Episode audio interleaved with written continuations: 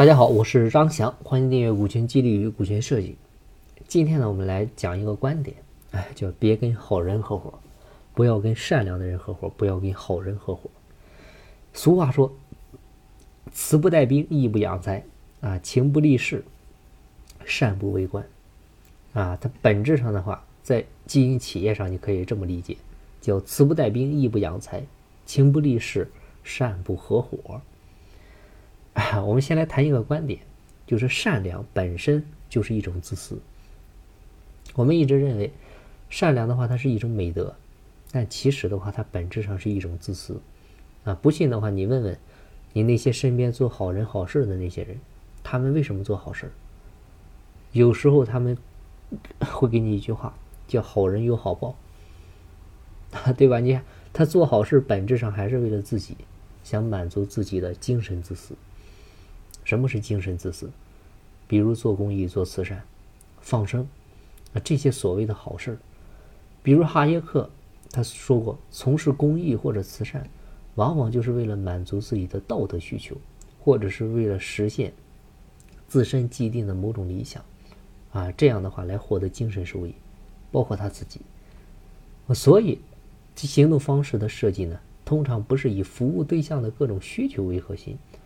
而是我要去做什么事儿，我想去做什么事儿等等。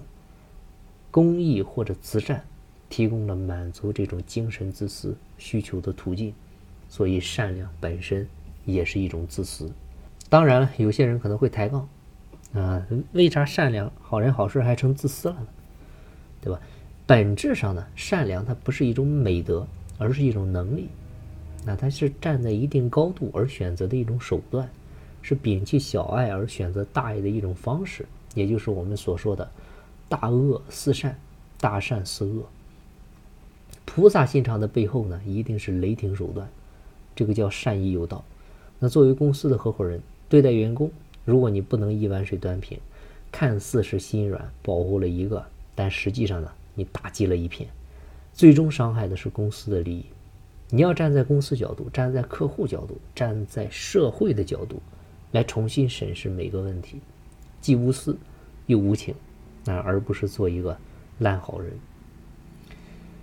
低智商的善良呢，永远是不如高智商的冷漠啊！你喂狗三天，狗记你三年；你待人三年，人的话呢，只会记你三天。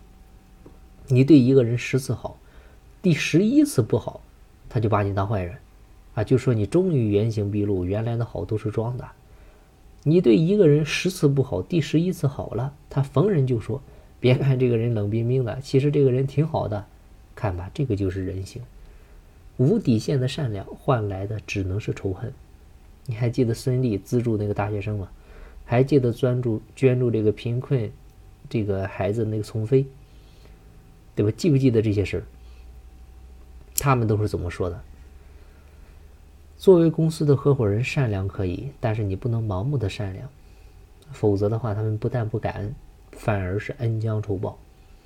比如你跟你十年的高管外出创业，成为了你的竞争对手；比如你一手提拔的接班人，为了几万块钱的回扣，让公司遭受几十上百万的损失。啊，你那低智商的善良还不如高智商的冷漠。所以我们看。做了很多年的老板，往往都会主动跟他的员工故意拉开距离，只能说明他过去的善良，让他受了太多伤。啊，我们从小到大都被灌输要做好人好事，但是呢，结果却是坏事，他都是好人干的。那 你看战争期间，为什么这个扫雷的士兵啊都会背着驴走？因为他乱跑，不仅踩雷。还会殃及他人，所以这个社会最大的敌人并不是精明的坏人，而是缺乏智慧的好人。当一个好人没有足够的智慧，他的行为对别人和社会来说，常常就是好心帮倒忙，好心未必有好结果。那也就是我们经常说的，叫什么叫猪队友啊？所以找队友不要找猪队友。那作为合伙人呢，也是一样啊。找什么样的合伙人呢？一个是。价值观一定要 完全的一致。第二个，就是在能力上一定要一定要非常的互补啊，因为合伙人之间呢，要的就是大家一定要拧成一股绳，一起往前冲。啊，智商不够，善良有余，这样的合伙人呢，不要也罢。好了，今天的分享呢就到这儿，希望对你有收获。